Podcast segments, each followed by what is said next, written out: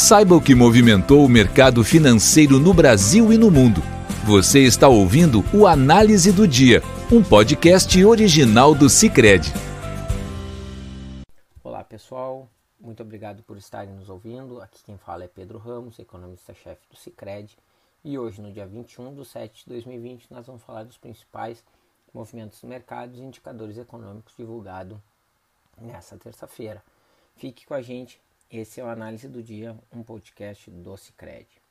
Então hoje o dia foi marcado né, pelo ligeiro otimismo lá fora, entre altos e baixos, é, mas o que acabou sendo determinante para o mercado brasileiro e mais significativo foi o anúncio da reforma é, tributária, né, ou pelo menos a primeira parte dela. Mas começando pelo mercado internacional, nós vimos os mercados europeus fecharem majoritariamente em alta. A Bolsa de Londres fechou em alta de 0,13%, o ACAC 0,22 e a bolsa alemã em 0,96.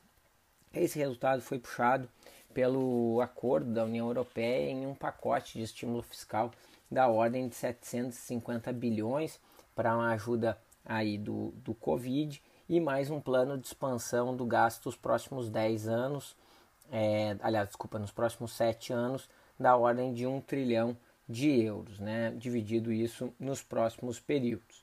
É, isso animou os mercados, mas de certa forma parte desse resultado já estava no preço, né? E portanto as altas foram moderadas e também houve é, uma certa frustração porque a transferência direta de recursos ficou em apenas 390 é, bilhões de, de euros e havia a expectativa de que seria algo perto de 500 bilhões, sendo o restante em operações de crédito. Mas de qualquer forma, os resultados acabar, o resultado final acabou melhorando o otimismo nos mercados. Já nos Estados Unidos, a bolsa o Dow Jones fechou em alta de 0,6, o S&P em 0,17 e a bolsa Nasdaq, que se havia subido bastante no dia anterior, né, nós tivemos ontem uma alta é, expressiva, acabou é, tendo uma performance pior é, e caiu 0,81 no dia de hoje. Né? Ao longo do dia, o otimismo era mais intenso, as altas chegaram a ser maiores no território americano,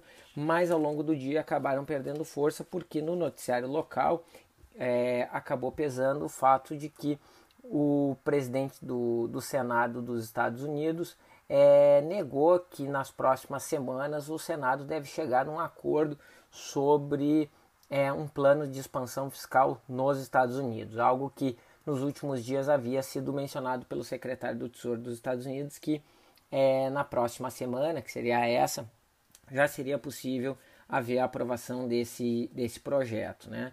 É algo que acabou frustrando as expectativas e fazendo as bolsas americanas perderem o ímpeto. Apesar disso, com o pacote de ajuda fiscal, houve um recurso sistemático é, do dólar é, em nível global. Dólar, o índice do dólar calculado pela Bloomberg, né, que envolve um pouco mais né, o BBDXY, é, acabou caindo 0,60 no dia de hoje.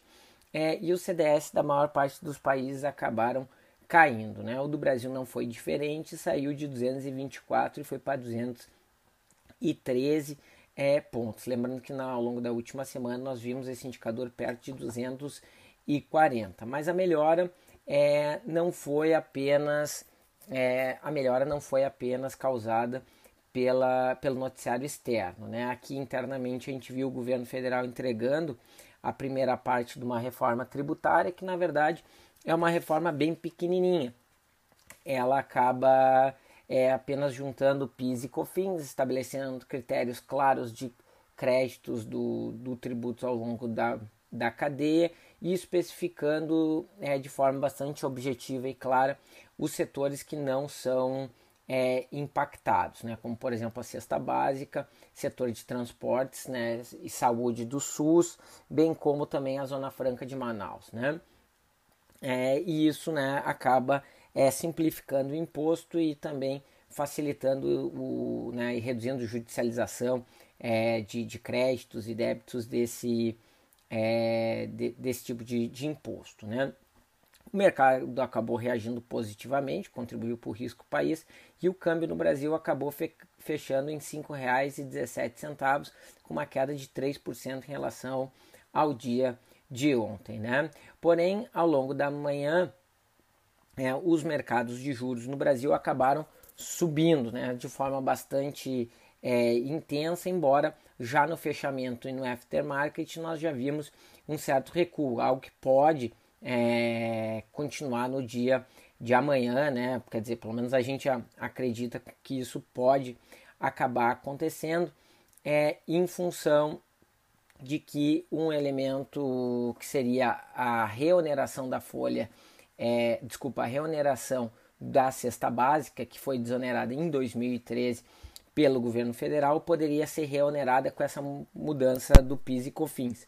Algo que acabou não se concretizando, mas se, há, se isso acontecesse, poderia subir a inflação do ano que vem nas nossas contas de algo como 1 a 1,3 ponto percentual a mais na inflação de 2021.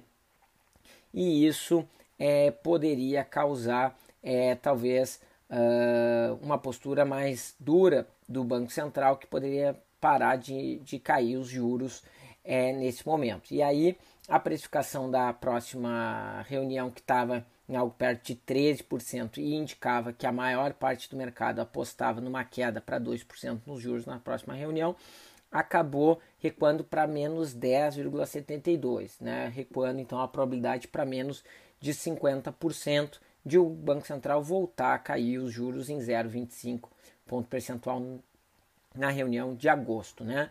É, e com isso a curva inteira acabou fechando com a alta modesta na maior parte dos vencimentos. O um ano do Brasil ficou em 2,65 e os 10 anos em 7,07. Esse último igual ao fechamento de ontem apesar da reforma tributária ter sido apresentada, a Bolsa é, brasileira acabou performando mal, com uma queda de 0,11%, e a razão desse resultado foi, na verdade, é, um movimento pontual, especialmente explicado pela Vale, né, que acabou informando que, apesar do desempenho da empresa positivo, né, é, ela pode acabar fechando a área de mineração de, de, de carvão por conta da, da evolução da pandemia aqui no Brasil. E aí é, isso trouxe um, uma conotação é, negativa. Apesar disso, né, com a alta que o petróleo teve de 1,64, atingindo o maior nível né, desde 6 de março, também os commodities tiveram também um desempenho bastante favorável, subiram 1,33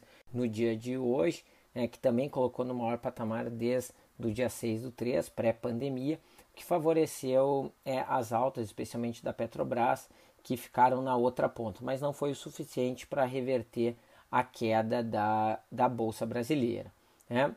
Então, gente, é, sem grandes indicadores sendo divulgados no dia de hoje, né, indicadores econômicos, é, a gente vai fazer um breve comentário em relação à reforma tributária, né, que, na nossa visão, ela foi positiva pelo sinal dado, apesar de modesta, mas o ministro informou que são em quatro fases, deve vir mais outras modificações e também ele deixou bastante aberto a postura do, do executivo no sentido de estar tá contribuindo para a discussão da reforma tributária e isso né, deve é, ser colocado junto com a nossa visão, isso deve ser acoplado né, junto com as medidas que já estão sendo adotadas é, pelo Congresso, seja do Senado, né, seja do, da Câmara, que são duas propostas diferentes, esse, essa modificação do PIS e COFINS deve ser acoplado à junção dessas duas medidas na comissão mista é, do, do Senado. Na nossa visão, isso é uma postura